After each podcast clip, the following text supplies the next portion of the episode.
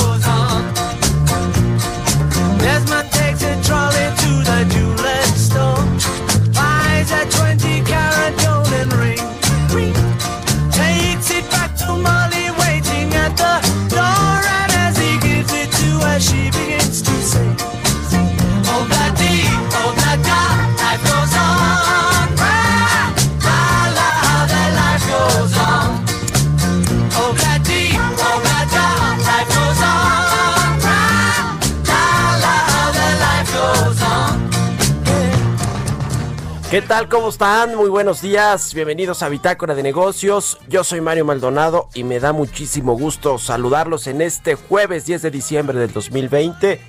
Saludo con mucho gusto a quienes nos escuchan a través de la 98.5 de FM aquí en la Ciudad de México, en Guadalajara, Jalisco por la 100.3 de FM y en Monterrey, Nuevo León por la 90.1 de FM. También un saludo al resto de las estaciones que nos retransmiten en otras ciudades, estados de la República Mexicana. Cada vez es más extensa la red de estaciones que tiene el Heraldo de México, el Heraldo Media Group en la República Mexicana. Así que un saludo para todos, también a quienes nos siguen a través de el streaming que está en la página heraldodemexico.com.mx. Bueno, pues arrancamos este jueves como todos los días con un poco de música. Esta semana estamos escuchando canciones de los discos más caros y difíciles de conseguir. Es este el caso de esta de los Beatles que se llama Obladi Oblada. Eh, y bueno, pues eh, vamos a ver eh, cuánto, cuánto cuesta. 750 mil dólares es el precio de este, pues de esta canción incluida que está, que está incluida en el álbum White Album, dependiendo del número de serie. El disco, ya le decía, puede alcanzar hasta los 750 mil dólares. Bueno, vamos a entrar a la información. Roberto Aguilar, platicaremos en breve con él como todos los días, tempranito, sobre los temas financieros más relevantes. La Unión Europea anuncia un nuevo paquete de alivio económico. La vacuna de Pfizer será aprobada hoy en Estados Unidos e iniciará su aplicación masiva. Y por otro lado, quieren desarmar a Facebook, quieren que venda Instagram y WhatsApp. Los reguladores, bueno, pues ven ya el poder cuasi monopólico de Facebook en las redes sociales y vamos a ver qué sucede con este tema. Platicaremos también, como todos los jueves, con Gerardo Flores, nuestro colaborador aquí en Bitácora de Negocios, economista especializado en temas de políticas públicas sobre precisamente esta demanda en Estados Unidos que enfrenta Facebook por violar las normas antimonopolio. ¿Será que eh, hay posibilidad de que se deshaga, que le que le, la obliguen a deshacerse de, de, Instagram y de WhatsApp. Está interesante este tema, puesto que prácticamente todos usamos estas redes sociales. Vamos a hablar también con Amin Vera, director de análisis económico de Black Wall Street Capital, sobre estos cambios tan polémicos a la ley del Banco de México. Ayer se votó, se aprobó en lo general y en lo particular esta ley Monreal. Yo, yo, yo, voy a decir ley Monreal porque la propuso el senador Ricardo Monreal. Y que bueno, pues ayer Gerardo Esquivel dijo, que es muy grave lo que sucede con esto. Yo le voy a entrar ese tema en el editorial y vamos a hablar también con Bosco de la Vega, el presidente del Consejo Nacional Agropecuario. Este organismo, junto con la Canacintra y la Coparmex, rechazaron el acuerdo preliminar que se anunció ayer en Palacio Nacional sobre el outsourcing para regular la subcontratación laboral. Y vamos a entrar a todos estos temas hoy aquí en Bitácora de Negocios, así que quédese con nosotros. Arrancamos con el resumen de las noticias más importantes del día con Jesús Espinosa.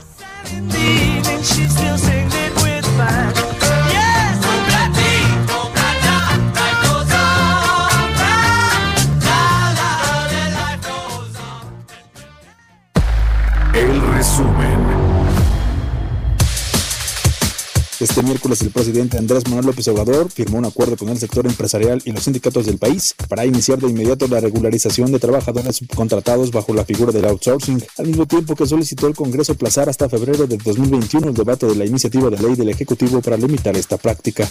Carlos Salazar, presidente del Consejo Coordinador Empresarial, descartó que haya división entre los organismos empresariales sobre el tema de subcontratación y comentó que el tiempo para hacer los cambios al outsourcing es razonable. y estoy seguro que la conclusión que le presentará el Ejecutivo a la Cámara de Diputados en el mes de febrero será una mucho mejor propuesta que la que originalmente eh, partimos o de la que originalmente partimos. Este es un tema muy, muy revisado, muy diagnosticado, muy discutido y estoy seguro que con todo esto vamos a llegar a conclusiones muy favorables para todos. La Comisión de Hacienda de la Cámara de Diputados aprobó en lo general la iniciativa del presidente Andrés Manuel López Obrador para reformar el sistema de pensiones. El dictamen, el cual reduce el número de semanas que las personas necesitarán cotizar para retirarse, pasará para su discusión en el Pleno. Mientras que en el Senado de la República se aprobaron las reformas a la ley del Banco de México en materia de captación de divisas extranjeras. Con este aval, el Banco Central estará obligado a comprar los dólares que no puedan repatriarse a los Estados Unidos. Gabriel Llorio, subsecretario de Hacienda, informó que el gobierno de México está estudiando reducciones adicionales graduales a la carga fiscal de Pemex que se extenderían hasta el final de la administración del presidente Andrés Manuel López Obrador en 2024. El Senado de la República ratificó la nominación de Galia Borja Gómez como subgobernadora del Banco de México con 84 votos a favor y 9 en contra. Bitácora de negocios en El Heraldo Radio. El editorial.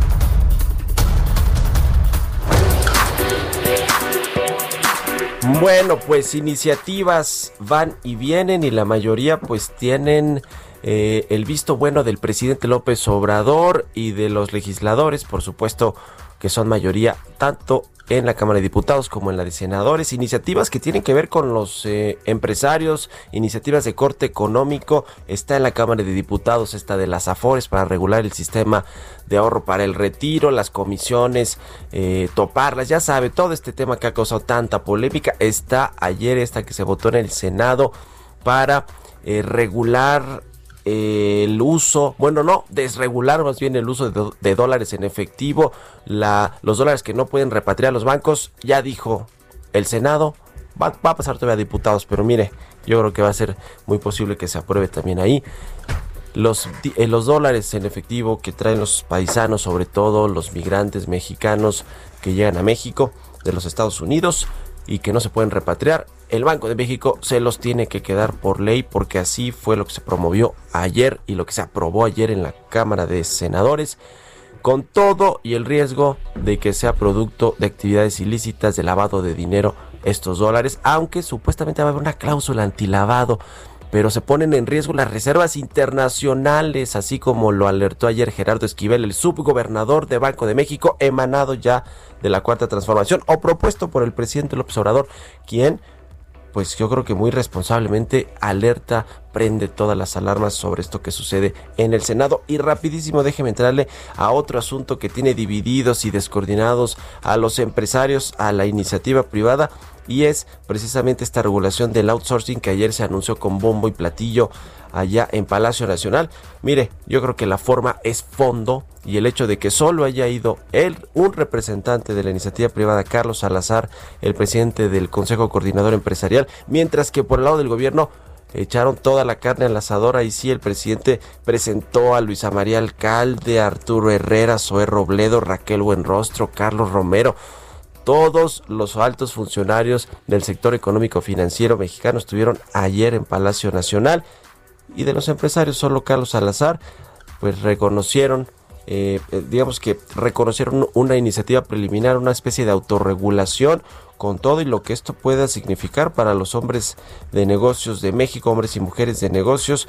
Eh, pues hay varias cosas que no que no se han acordado, que no hay consenso y por eso estos tres organismos, le decía la Coparmex, el Consejo Nacional Agropecuario y la, la Coparmex, el Consejo Nacional Agropecuario y se me está eh, olvidando. A la canacita de no castellanos, dijeron yo no me subo al tema porque no hay consenso y pues así están las cosas, hay una división, creo yo, una ruptura, especie de, de ruptura en la iniciativa privada, sobre todo de cara a lo que va a ser el relevo en estos organismos importantes, en el CC en mayo del próximo año y también vienen relevos en la Coparmex, en el, Consejo Nacional Agropecuario. Yo creo que de ahí también tiene que ver con esta división. ¿Usted qué opina? Escríbeme a mi cuenta de Twitter, arroba Mario Mal y a la cuenta arroba Heraldo de México. Economía y mercados. Roberto Aguilar ya llegó a la cabina de El Heraldo Radio. ¿Cómo estás, mi querido Robert? ¿Qué tal, Mario? Muy buenos días. Me da mucho gusto saludarte a ti y a todos nuestros amigos. Fíjate que una nota interesante es que Japón está anunciando que planea enormes compras de congeladores para las vacunas y es que Tokio, su capital, pues está presentando un número muy alto, récord, eh, justamente, de eh, infecciones.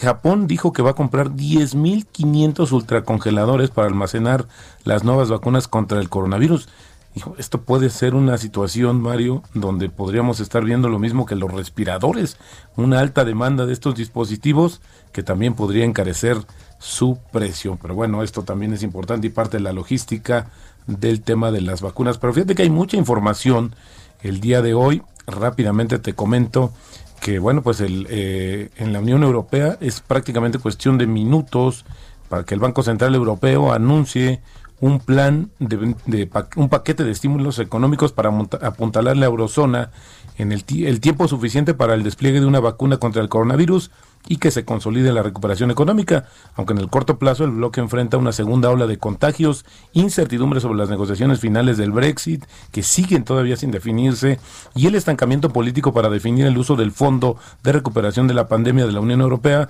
que tiene 980 mil millones de dólares.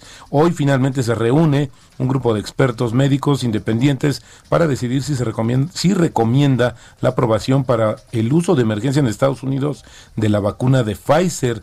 Con los informes previos del regulador estadounidense sobre la seguridad y eficacia, prácticamente es un hecho la resolución positiva. Apenas el martes las autoridades estadounidenses aseguraron que la logística para distribuir en Estados Unidos la vacuna está lista y se prevé repartir 6.4 millones de dosis tan pronto se reciba la luz verde.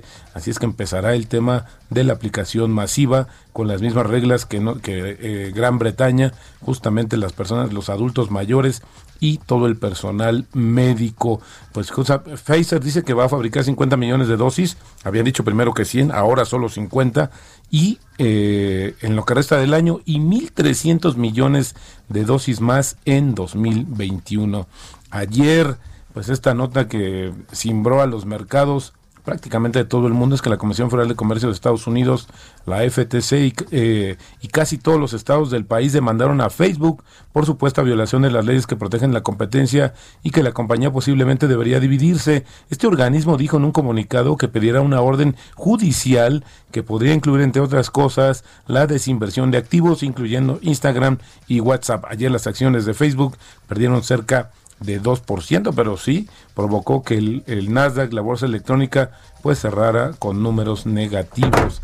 Un dato también importante y que ah, incluso se había advertido un poco, Mario, es que esta empresa alemana BioNTech, que es justamente socio de Pfizer, informó ayer un ciberataque al regulador de medicamentos de Europa que implicó el acceso ilegal a documentación relacionada con la presentación de la vacuna que desarrolló junto con Pfizer. Y bueno, pues ambas partes están buscando más información y detalles sobre esta irrupción en los sistemas de este organismo y que bueno, pues filtrando información también de lo que tiene que ver con Pfizer. Los países latinoamericanos no recibirán suficientes vacunas durante meses hasta, hasta que estén disponibles y deberían de entonces desarrollar planes de inmunización centrados primero en los trabajadores de la salud y también en los adultos mayores. Esto lo aconsejó ayer la Organización Mundial de la Salud, que fíjate que eh, estima que será hasta después del 2021 cuando justamente se tengan los, suministros suficientes para la vacuna en los países de América Latina, que obviamente incluyen a México. Ayer la Autoridad Sanitaria de Canadá aprobó la vacuna de Pfizer y despejando la vía para el inicio de una inmunización en todo el país. La primera autorización de una vacuna contra el, eh, contra el virus en el país norteamericano ocurre luego de que Canadá emitió una orden para acelerar el procedimiento nacional de revisión sanitaria de manera similar al sistema implementado justamente por la FDA, que como te decía, los puestos, todos los ojos puestos justamente en esta decisión que va a ser el día de hoy. Y bueno, yo pensaba que era una fake news, Mario, pero no. Una autoridad sanitaria advirtió que cualquier, cualquiera que reciba la vacuna rusa Sputnik 5 contra el coronavirus debería dejar de consumir alcohol por casi dos meses, lo que ha provocado rechazo entre algunos rusos que dicen que la petición es descabellada. Pues, entre los rusos, además, mi los rusos que tienen el récord del de, consumo de alcohol, pero si sumamos los días que están sugiriendo de abstinencia, serían 42 días, Mario. Previos y después de la aplicación de la vacuna. Así es que bueno, pues estamos pues, buscando otra alternativa. y bueno, también el regulador de medicamentos británicos aconsejó a la gente que, tenga, que tenga un historial significativo de alergias, que no se aplique la vacuna de Pfizer, y esto porque se reportaron ayer dos casos que bueno, pues tuvieron severas reacciones, pero hoy se eh, reportan estables y Rápidamente también te comentaría que el gobierno de México está estudiando bajar, eh, hacer reducciones adicionales graduales a la carga fiscal de Pemex, que podría empezar justo el próximo año y extenderse hasta el final de la actual administración, es decir, en 2024. Esto se lo dijo ayer a Reuters el subsecretario de Hacienda, Gabriel Llorio. Y bueno, pues el tema es de dónde van a sacar, si siguen disminuyendo esta carga fiscal, cómo van a compensar estos ingresos para las arcas nacionales. Y bueno, ayer Mario Airbnb vendió acciones en el marco de su salida a bolsa a un precio de 68 dólares, que fue arriba del rango que habían estimado y recaudó cerca de 3.500 millones de dólares. Pero con esta operación, esta compañía que no está pasando nada bien, hay que reconocerlo, pues llegó a una valoración de 47.300 millones de euros. Y bueno, es importante decir que así en estas condiciones Airbnb es la mayor eh, oferta de acciones de una empresa estadounidense en 2020, un año activo en materia de salidas a bolsas y bueno, pues que también dio la oportunidad de que nuevos nombres figuraran en las opciones bursátiles de los inversionistas y el tipo de cambio en estos momentos, Mario, está cotizando en 19.87. Se nos está volviendo a apreciar, a presionar la moneda mexicana. Oye, y rapidísimo con los remanentes del Banco de México, ¿sí va a alcanzar el dinero para que le den al gobierno sus miles de millones de pesos el próximo año o de plano? No puede ser que no le den nada, ¿verdad? Puede que no le den nada, como habíamos comentado, se ha ido disminuyendo, o sea, hay, un cálculo con esta apreciación, esta recuperación de apenas 19 mil millones de, pesos, que eran los 55 mil que se habían estimado originalmente, pero luego había que hacer cuentas al interior del Banco de México y creo que este asunto pues podría brillar, pero por su ausencia el próximo Mira, como el gobierno tiene este 1.3 billones de pesos de ahorros por adquisiciones, compras de gobierno, pues no va a haber problema, yo creo, ¿no? Ojalá. Bueno, si es que los encuentran. no nos vemos. Bueno, gracias Roberto. Muy buenos días. Roberto Aguilar, síganlo en Twitter, Roberto AH6 con 20, vamos a otra cosa. Políticas públicas y macroeconómicas. Está en la línea telefónica como todos los jueves Gerardo Flores, nuestro colaborador aquí en Bitácora de Negocios, columnista, analista de políticas públicas, telecomunicaciones. Mi querido Gerardo, ¿cómo estás? Muy buenos días. Muy buenos días, Mario. Muy bien, muchas gracias. Oye, pues este tema de Facebook en los Estados Unidos y la demanda por violar algunas normas antimonopolio, ¿quieren quitarle o que se deshaga de eh, Instagram y WhatsApp? ¿Será posible eso? Pues mira, sí, se inicia una, eh, una historia este, interesante y complicada, desde luego, eh, porque ha llamado mucho la atención, nos sorprendió a muchos que el, el Departamento de Justicia de Estados Unidos esté eh, emprendiéndola contra Facebook. Eh, después de haber autorizado en su momento las compras, las respectivas compras de Instagram y, y de este de WhatsApp. De WhatsApp. Sí, sí, sí, que, que son co- compras que de- después de haber sido realizadas eh, incrementaron de manera notable el valor de ambas empresas, tanto de Instagram como, como de, de WhatsApp, ¿no?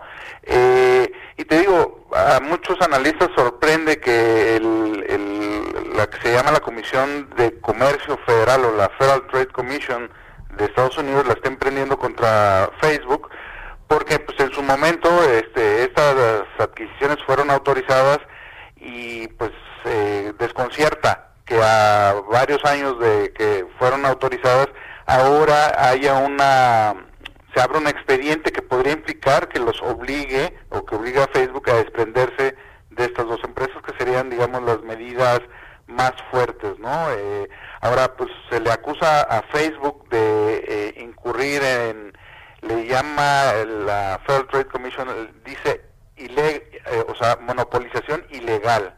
¿no? Entonces, eh, lo que está diciendo es que a través de estas compras eh, y después de ellas, eh, Facebook adoptó una conducta para ir adueñándose o apoderándose del mercado, sobre todo de, de lo que es del, el mercado de las redes sociales, y pues que eso ha impedido que pues que puedan jugar bien otros otros agentes económicos, ¿no?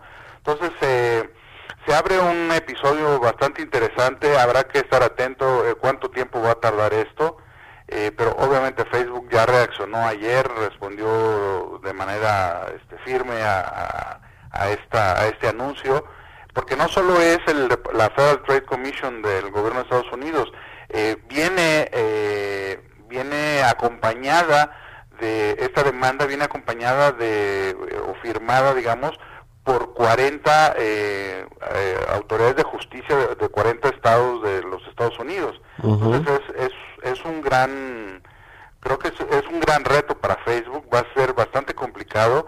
Ayer mismo la acción de Facebook pues ya bajó casi 2% en un solo día. Estamos hablando de una empresa que apenas el 2 de septiembre cotizaba o tenía un valor de mercado de 861 mil millones de dólares y ya ayer pues se había bajado a 791 mil millones de dólares. Habrá que estar atentos a ver qué, qué ocurre con esta operación eh, y sobre todo si finalmente terminarán obligando a Facebook a desprenderse de, de Instagram y de WhatsApp, ¿no? Pues qué cosa sería un una noticia eh, pues muy importante, ¿no? Yo no imagino cómo podría eh, tener Facebook a estas empresas en otra en otra compañía. Me imagino que tendrían que venderlas a un a un tercero, ¿no? Es decir, deshacerse de ellas. Sí, sí, seguramente. Y todo esto se suma a la, a la presión que están recibiendo Facebook y las demás grandes tecnológicas, incluso en Europa, donde también ya se habla de que los van a obligar a que, a que adopten prá- prácticas para vigilar mejor lo que ocurre en sus plataformas. Eh, de lo contrario, podrían hacerse acreedores de sanciones muy grandes, ¿no? Esto está Sí, ocurriendo en Europa. claro. Este, entonces, se, se les complica un poco el panorama, ¿no? Todos los temas de privacidad, además, que ya trae arrastrando ahí Facebook. En fin, qué tema muy, muy interesante. Te agradezco mucho, querido Gerardo, como todos los jueves. Muchas gracias, buenos días. Buenos días, Mario. Sigan a Gerardo Flores en Twitter. eh, muy interesante también siempre lo que postea ahí nuestro querido amigo. Vámonos a la pausa, regresamos.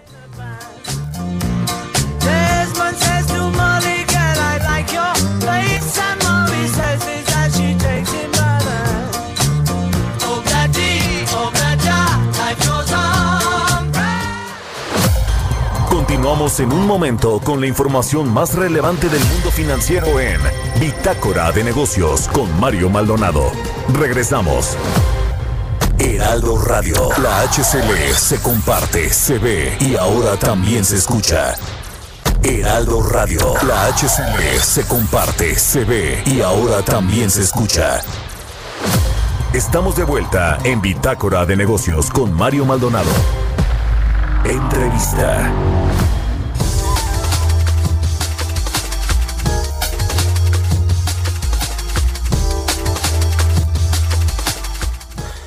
Ya estamos de regreso aquí en Bitácora de Negocios. Son las 6 de la mañana con 30 minutos, tiempo del centro de México.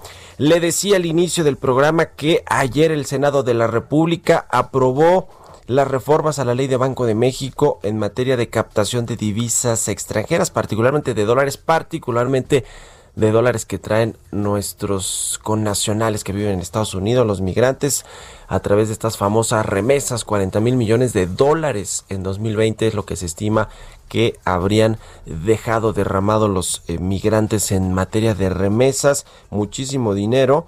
Y bueno, pues eh, se aceptaron las propuestas de modificación de eh, a la ley de Banco de México que pues propuso Ricardo Monreal esta iniciativa que en teoría, o más bien ese es el pretexto, busca fortalecer la economía de las familias migrantes y no una eh, y bueno pues esto con todo lo que podría representar en términos de riesgo de que pudiera ser dinero que eh, ingrese a las reservas internacionales del Banco de México y que sea producto de actividades ilícitas de lavado de dinero, aunque se supone que en lo que se legisló ayer o en lo que se aprobó en lo general y en lo particular hay una reserva de pues un tema antilavado eh, supuestamente va a tener se va a tener registro claro de cuáles son las empresas que están eh, generando estos dólares eh, y que y que están trasladándolos a la eh, al Banco de México ya le decía que ayer Gerardo Esquivel puso el grito en el cielo, como yo creo que lo piensa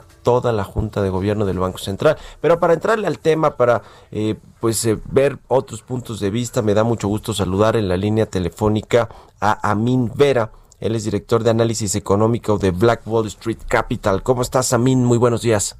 Bueno, bueno, buen día. Este, pues aquí ya, ya andamos también preocupados por esta, por esta nueva ley. A ver, explícanos así en términos claros, llanos, facilitos de entender, qué es lo que quiere Ricardo Monreal con esta ley de, eh, con esta reforma a la ley de Banco de México. Eh, mira, lo que Estamos eh, teniendo problemas. A, a mí, Vera, danos oportunidad de volverte a contactar y restablecer la comunicación porque no teníamos buena, buena comunicación, no se escuchaba bien a, a Min Vera. Bueno, pero a ver, le decía que entonces esto ya se aprobó en el Senado, todavía tiene que pasar a la Cámara de Diputados y ahí quizá puedan hacer algo. Los, eh, pues prácticamente todo mundo está preocupado por esta ley, esta reforma a la ley de Banco de México que propuso Ricardo Monreal. A ver, el meollo del asunto, creo yo, es que hay muchos dólares en efectivo que traen los migrantes, efectivamente, sobre todo los que cruzan en, la frontera eh, con sus camionetas eh, eh, a pie, pues por, por decirlo de alguna manera.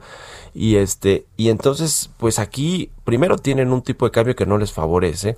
Segundo, pues los bancos que se terminan quedando los dólares, pues luego no tienen cómo utilizarlos aquí en México. Entonces tienen que repatriarlos a los Estados Unidos a través de corresponsalías, como es el caso, por cierto, de la empresa de Ricardo Salinas Pliego del Banco Azteca, que es eh, uno de los principales o el principal captador de las remesas en México que envían los paisanos. ¿eh? Entonces, por ahí en- eh, ayer decían en el, en el Congreso, en la, en la Cámara de Senado, en la Cámara de Senadores, perdón, que esta ley podría estar beneficiando a Ricardo Salinas Pliego, ni más ni menos que uno de los integrantes del Consejo Asesor Empresarial del presidente López Obrador. Y bueno, pues ese es el problema, que entonces los bancos no pueden repatriar muchos el, el, tema del dinero porque no tienen muchos corresponsales en los Estados Unidos. Y lo que dice Ricardo Morel, pues fácil, que ese dinero se lo quede el Banco de México, que tiene reservas internacionales en dólares. El problema es que no se sabe si algunos de estos dineros pues son producto de actividades ilícitas de lavado de dinero y si eso lo llega eh, llegan a, las reservas de Banco de México y lo sabe en, lo saben en los Estados Unidos que tienen controles muy puntuales para estos asuntos. Yo no quiero saber qué va a pasar con nuestras reservas internacionales. Bueno, ya recuperamos a Min Vera, nos decías, a ver, yo más o menos quise explicar, no sé si lo expliqué bien al auditorio, pero ¿cuál es el eh, trasfondo de todo este tema que quiere cambiar Ricardo Morreal en el Banco de México a Min Vera? Eh, sí, efectivamente, este, ahorita estoy escuchando un poco de lo que de lo que estabas explicando y sí va va por ahí, efectivamente. Eh, realmente la preocupación es que eh, quieren hacer, bueno, no quieren hacer, ya hicieron, de Banjico un comprador de última instancia de dólares. Desgraciadamente, y, y esto sí, en esto sí tiene razón la, la propuesta del senador Monreal, eh, México es uno de países que tienen más restricciones al momento de, de utilizar dólares en efectivo. Y es un contrasentido porque al mismo tiempo somos el país que más paisanos tiene por allá y también un país que, que recibe eh, su segunda fuente de ingresos es, es, el turismo internacional. Muchos de esos utilizan eh, dólares en efectivo. Sí. Eh, pero pues bueno, desgraciadamente eh, también es cierto que, que no se no se sabe a ciencia cierta qué porcentaje de eso es, es lavado de dinero y bueno, las, las autoridades estadounidenses tienen esa preocupación que es legítima, aunque sí hay que señalar que, que si el, el Departamento del Tesoro y en general las autoridades financieras estadounidenses se pusieran en ese eh, eh, en ese plan y, y, con esa intención de fiscalizar cada dólar en efectivo que se mueva en su economía, ellos también tendrían muchos problemas. ¿eh? México no es eh, ni por mucho ni su sistema financiero el que más dinero lava en el mundo. Uh. Ahora, eh, lo que decía ayer Gerardo Esquivel, subgobernador de Banco de México, es que primero se vulnera la eh, independencia o autonomía del Banco Central. Creo que yo no recuerdo la última vez que se le cambió la ley orgánica o su, su ley interna por parte de una propuesta de un senador, de un legislador. Y por el otro lado, pues el asunto este de que se ponen en riesgo las reservas internacionales. ¿Cómo ves el, el primero el tema de la autonomía del Banco Central? ¿Se está transgrediendo o no? ¿Se está eh, poniendo en riesgo, como dice o como alertó Gerardo Esquivel? Eh, bueno, eso eso es, es cierto y es muy, muy evidente. De hecho, eh, tanto el Banco de México como el IFE y ahora el INE siempre fueron las joyas de la corona de los organismos autónomos en México. De hecho, gran parte de la estabilidad macroeconómica que ha mostrado México después de la crisis del 94 se debe precisamente a que Banco de México ha sido siempre autónomo y el gobierno lo ha respetado. Eh, sí. De hecho, no, no sé si sea si sea muy público, pero por lo menos desde Black Wall Street siempre hemos sido muy críticos de las posturas de, de Gerardo Esquivel, porque como subgobernador ha dado muestras de que eh, vamos, tiene, tiene más incentivos para quedar bien con el presidente que para hacer su chamba como subgobernador del Banco de México, además de que no es ni por mucho el subgobernador más capacitado. Entonces, para, ya para que él sea el que pone el grito en el cielo, es porque sí se está tratando de forzar al Banco de México a hacer algo que no debería, y es claramente un, un golpe contra, contra su autonomía. Uh -huh. Porque eh, a, a, raíz de esto, eh, puede provocar que algunos de los bancos más grandes de, del mundo y en general pues, todos los bancos del mundo, eh, ante si, si esto pasa y al final las autoridades de Estados Unidos determinan que el Banco de México está haciendo operaciones con recursos de procedencia ilícita, van a prohibir que, que los bancos que tienen sede en Estados Unidos, que son todos, eh, terminen haciendo transacciones con Banco de México. Y eso es gravísimo, pone en riesgo no solamente la autonomía sino el funcionamiento mismo del Banco de México y que pongan una salvedad ahí al final de la ley poniéndole, ah bueno, pero no se vale este, dólares de procedencia ilícita, pues no sé si los, los senadores lo sepan, pero el dinero que se está lavando no trae una etiqueta que dice este es dinero sucio.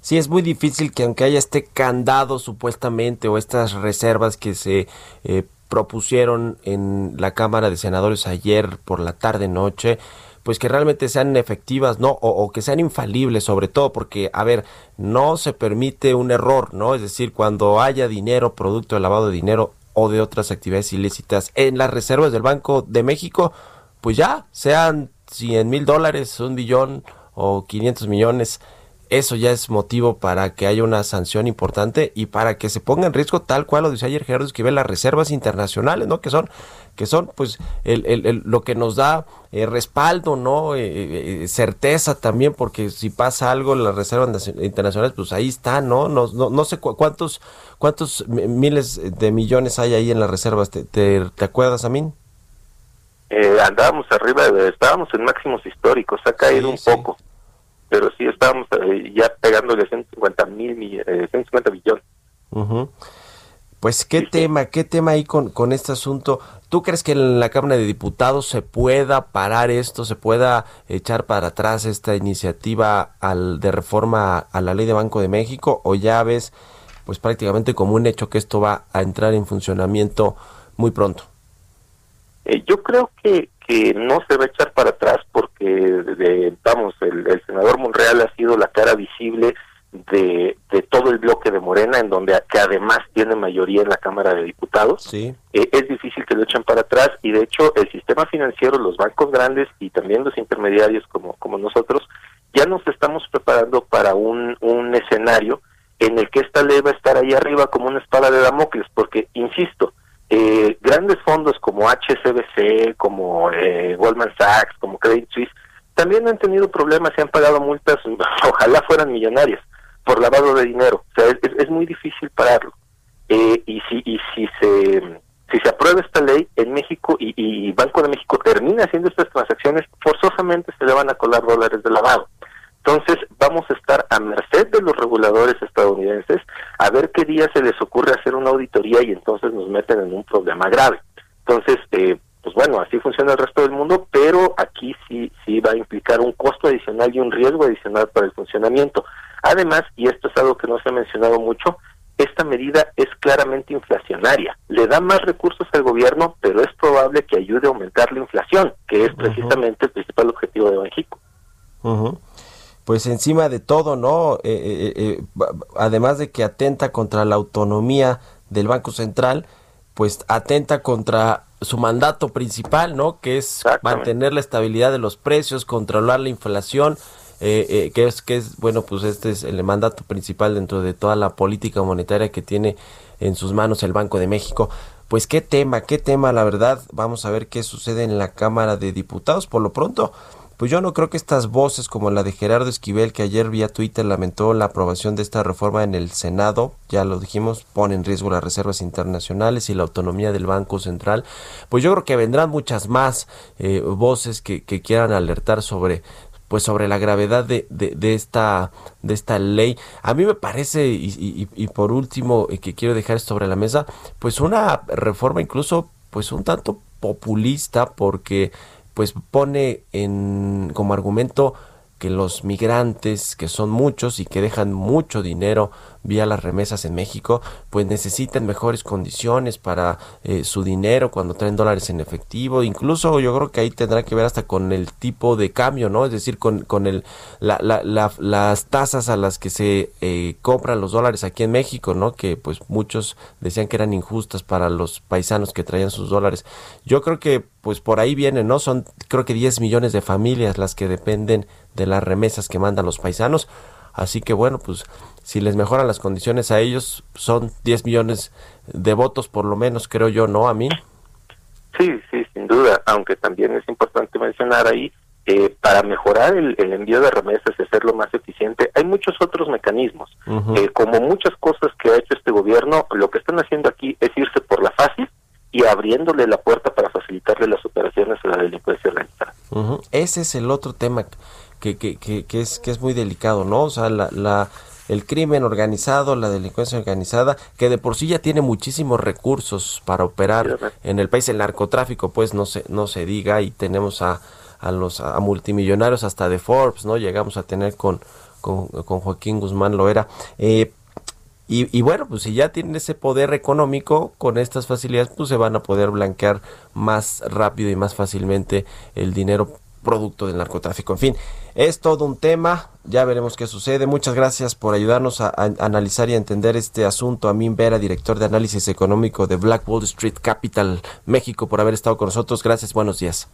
Y al contrario, buen día. Que estés muy bien, 6 con 44 minutos. Vámonos con las historias empresariales. Historias empresariales. Bueno, ¿se acuerdan de este avión, el Boeing 737 MAX, que tantos problemas tuvo?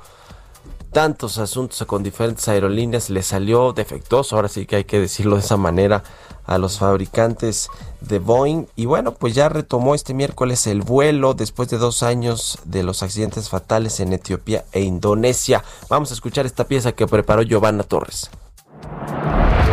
El Boeing 737 MAX vuelve a volar con pasajeros luego de dos accidentes fatales hace casi dos años. La aerolínea brasileña Gol ha sido la primera compañía en reanudar sus vuelos comerciales con el modelo revisado del aeropuerto de Sao Paulo con destino a Porto Alegre. Desde marzo de 2019, cuando el Boeing 737 MAX causó dos accidentes y 346 muertos, este modelo no había sido utilizado en un vuelo oficial. Celso Ferrer, vicepresidente de operaciones de Gol, explicó en un comunicado que se ha seguido la más extensa revisión de seguridad en la historia de la aviación comercial. Gol, la aerolínea más grande de Brasil con 36 millones de pasajeros al año, es la única del país que tiene ese modelo en su flota. El regulador de la aviación brasileña levantó sus restricciones en noviembre, lo que le abrió el camino al avión para reanudar su vuelo en el país más grande de Latinoamérica.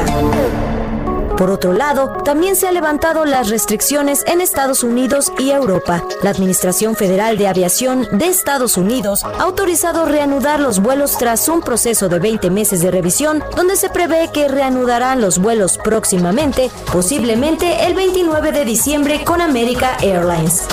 Para Bitácora de Negocios, Giovanna Torres. Bitácora de negocios.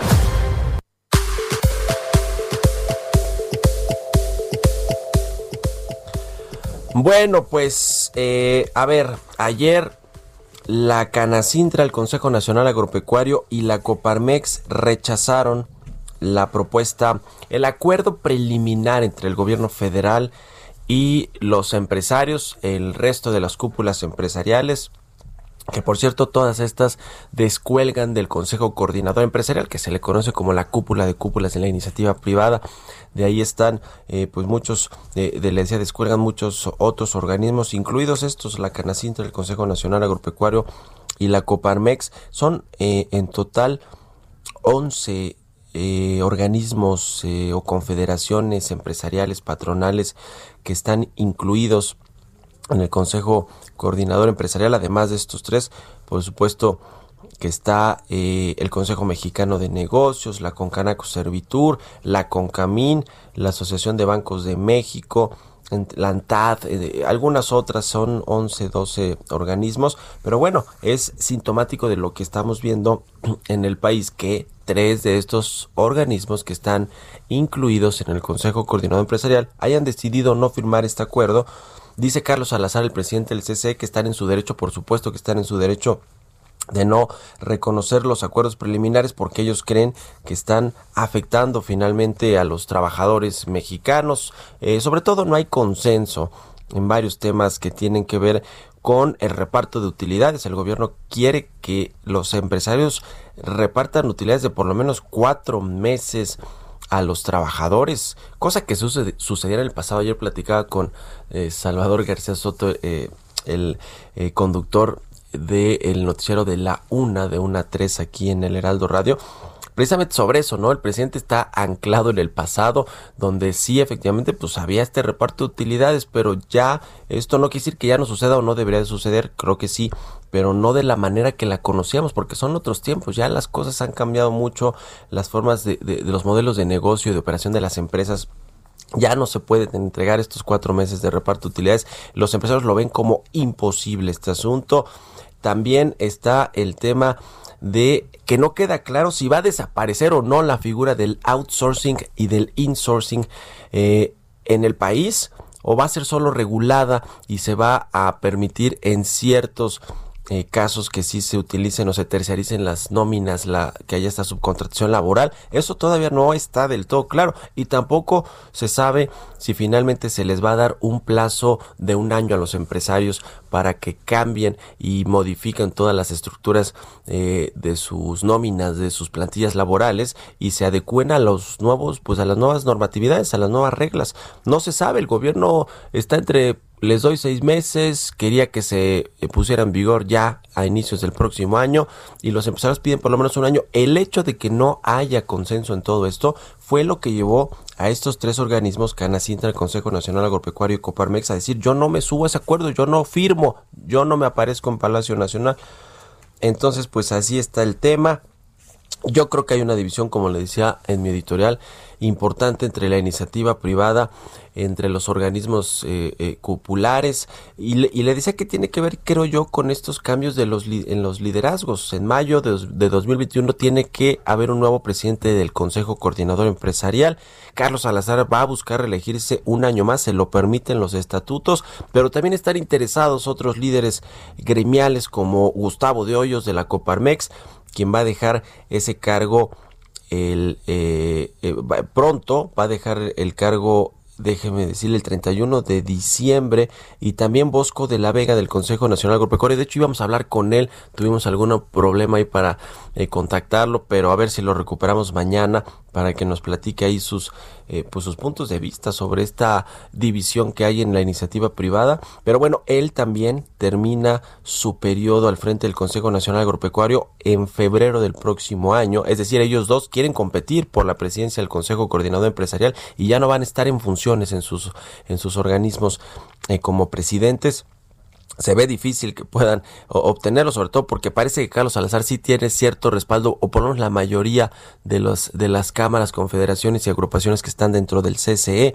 Pero bueno, pues a lo mejor tiene que ver esto eh, que no quisieron firmar con un tema pues del cambio de liderazgo, ¿no? El, en, en mayo del 2021 en el Consejo Coordinador Empresarial, sea como sea, yo digo hoy, tras la salida de Alfonso Romo del gabinete, que pues le quita un por lo menos un enlace de los empresarios con el presidente y bueno pues ahora con esta división entre las cúpulas o los representantes empresariales pues estamos mal y de malas, ¿no? Yo digo que estamos en, está la iniciativa privada como la oposición política, los partidos divididos, descoordinados, eh, no son un contrapeso y todo esto pues beneficia al gobierno del presidente López Obrador, al propio presidente López Obrador, quien pues no tiene problema para pasar leyes como esta del Banco de México, como la de las Afores, como muchas otras, porque pues tiene todo el respaldo y de, del otro lado los contrapesos pues están divididos, desdibujados, descoordinados. Ese es el problema.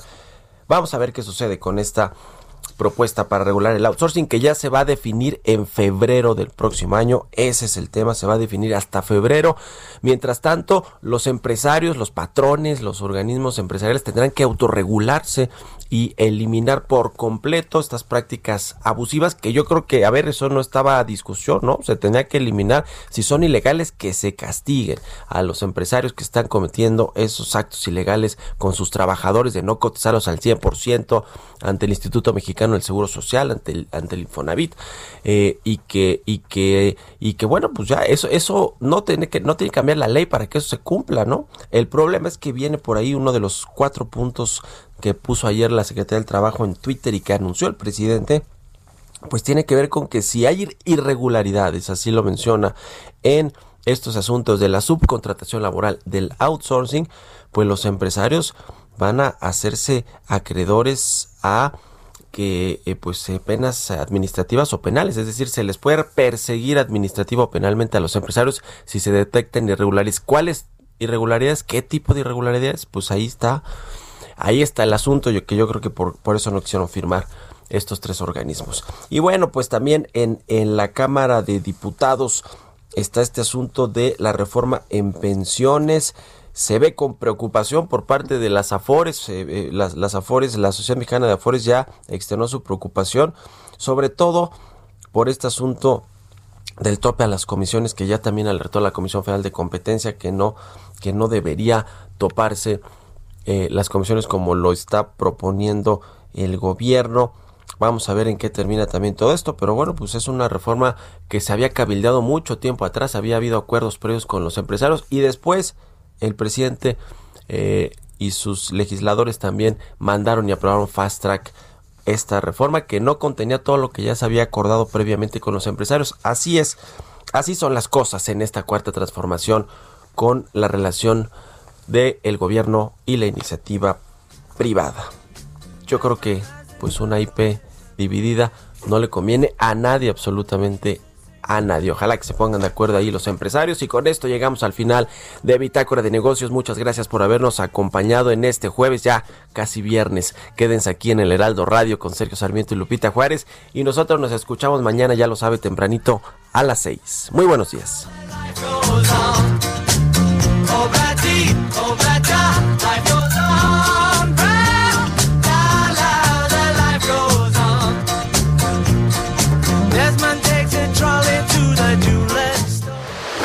Esto fue Bitácora de Negocios con Mario Maldonado, donde la H suena y ahora también se escucha. Una estación de Heraldo Media Group.